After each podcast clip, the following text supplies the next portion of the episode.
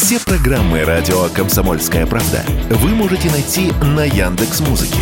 Ищите раздел вашей любимой передачи и подписывайтесь, чтобы не пропустить новый выпуск. Радио КП на Яндекс Музыке. Это удобно, просто и всегда интересно.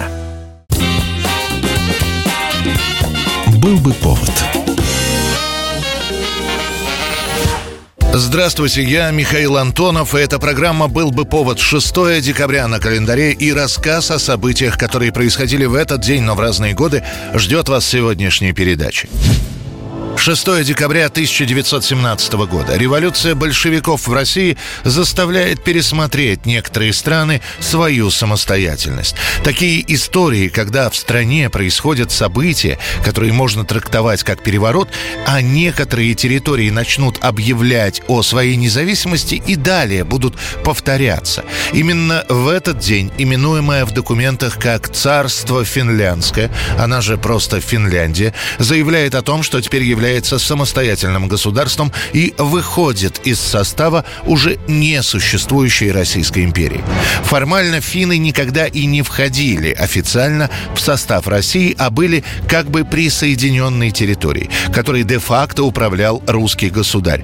Но уже к началу 20 века это была совершенно не похожая на нашу страну территория со своей культурой, языком, литературой, менталитетом. В России же к финнам относились относились с легким пренебрежением, называя их просто чухонцы или чухна. Когда произошла революция, Ленину и его соратникам наверняка не очень-то хотелось заниматься проблемами далекой Финляндии, в то время как Первая мировая война начала плавно перетекать в войну гражданскую. Именно поэтому с легким сердцем новое пролетарское правительство и предоставляет Финляндии право самостоятельно решать свою судьбу. В полном согласии с принципами права нации на самоопределение определение признать государственную независимость Финляндской республики из постановления Совета народных комиссаров. Говорят, что Ленин надеялся, что в Финляндии, так же как и в России, поднимется пролетариат и сбросит власть буржуев. Однако там тоже возникло свое белое движение, которое очень быстро приструнило рабочий класс, а всех недовольных вытеснило на советскую территорию. Уже к концу 1918 года Финляндия становится капиталистическим независимым государством. 1969 год, 6 декабря. Концертом в калифорнийском городке Алтамонте заканчивается эпоха хиппи. Еще летом тысячи зрителей собирались в Вудстоке, а охрана этого фестиваля, конечно, была, но она скорее помогала зрителям, чем мешала. И вот 6 декабря 1969 года на открытом фестивале происходит то, что поставит точку в эпохе детей цветов. Это будет бесплатный концерт за небольшой гонорар гонорар, который должны были охранять члены байк-группы «Ангелы Ада». Они действительно выстраиваются вдоль сцены и следят за порядком, попивая при этом пиво. А под финал концерта происходит непоправимое. Ангелы ада начинают теснить зрителей дальше от сцены и от своих мотоциклов. В них в охранников полетели разные предметы, байкеры в ответ начинают бросать в толпу пустые банки.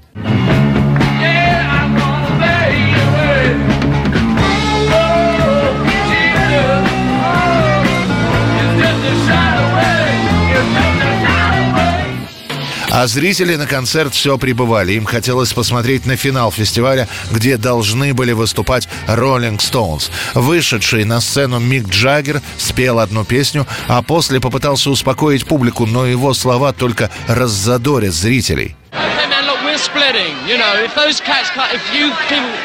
We're splitting, man, if those cats don't stop beating everybody up inside. Один из зрителей, пришедший на этот фестиваль, 18-летний Мередит Хантер. Он пытается забраться на колонку сцены, чтобы лучше видеть происходящее. Ангелы ада сбрасывают Мередита оттуда и, отпинав его ногами, отправляют обратно в толпу зрителей. Мередит Хантер вернется через 10 минут, и в руках у него будет пистолет. Он поднимает руку вверх и то ли стреляет, то ли нет, до сих пор это точно не установлено. К нему снова бросаются ангелы ада, ада, и один из них, достав нож, бьет Хантера в живот.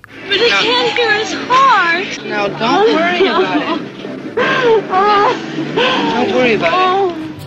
Роллинги так и не выступят. Их и других музыкантов эвакуируют на вертолете. Хантер не доедет до больницы, его сердце остановится в машине скорой помощи. Байкер Аллан Пасаро предстанет перед судом и будет оправдан, так как, по мнению присяжных, он действовал в целях самообороны. А крупные фестивали сначала на какое-то время вообще перестанут проводить, а после, если и будут устраивать, то с профессиональной охраной и досмотром зрителей на входе.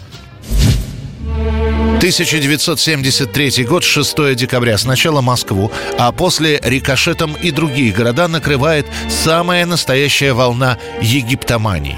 Такого столпотворения столичный музей имени Пушкина не видел очень давно. Именно в этот день начинает свою работу экспозиция с сокровищами египетских фараонов.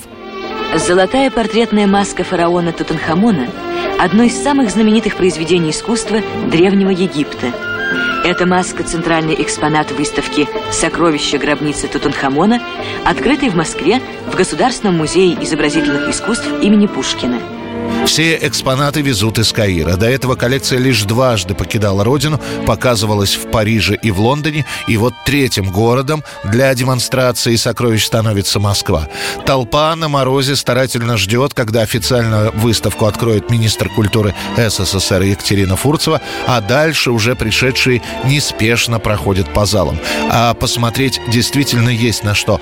Привезены и показываются 50 предметов.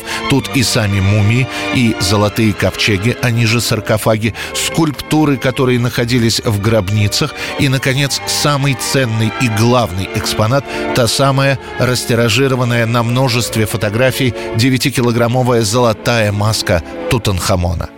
Коллекцию произведений мастеров Древнего Египта относят к величайшим сокровищам мирового искусства – Сама выставка будет проходить в Москве полгода, и все это время на радио, телевидении и в газетах пишут о Египте, о пирамидах, сфинксах, иероглифов и о самом Тутанхамоне. За время экспозиции выставку посетят более двух миллионов человек.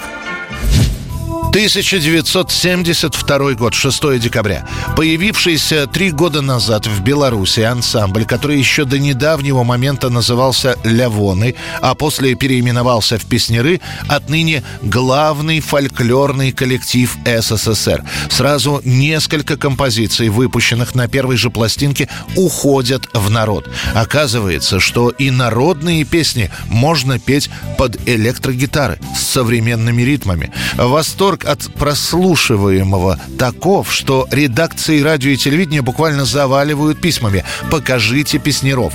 Весь остаток 72 года и весь 73 по всему Советскому Союзу поют «Белая Русь, ты моя?»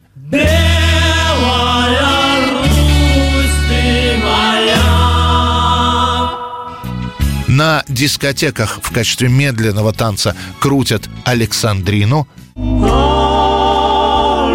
corazón.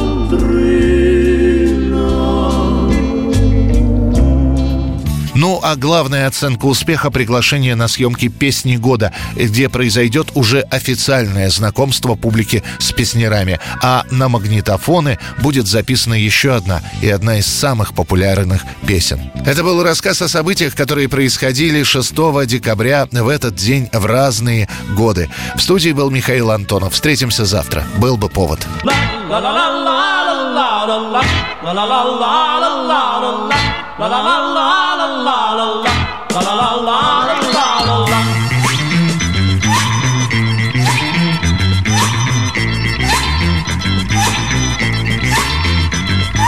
كيلو يا عسكك قسيت كيلو يا عسكك قسيت كيلو يا عسكك قسيت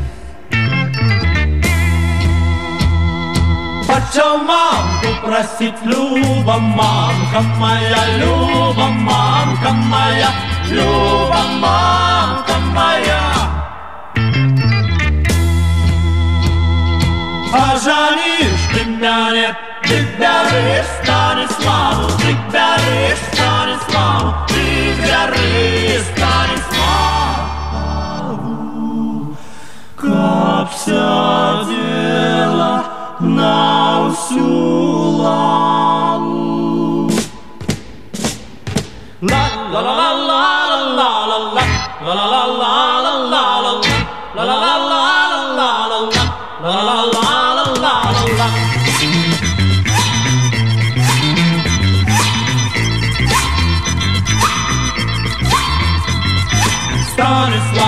не хочу, Станиславу не хочу, Станиславу не хочу.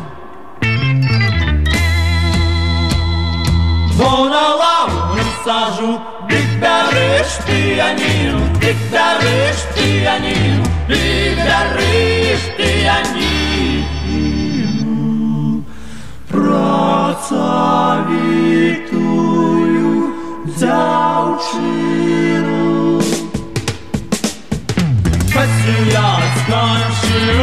я с хорошим, Асю я с хорошим. Поглядав на дівчину.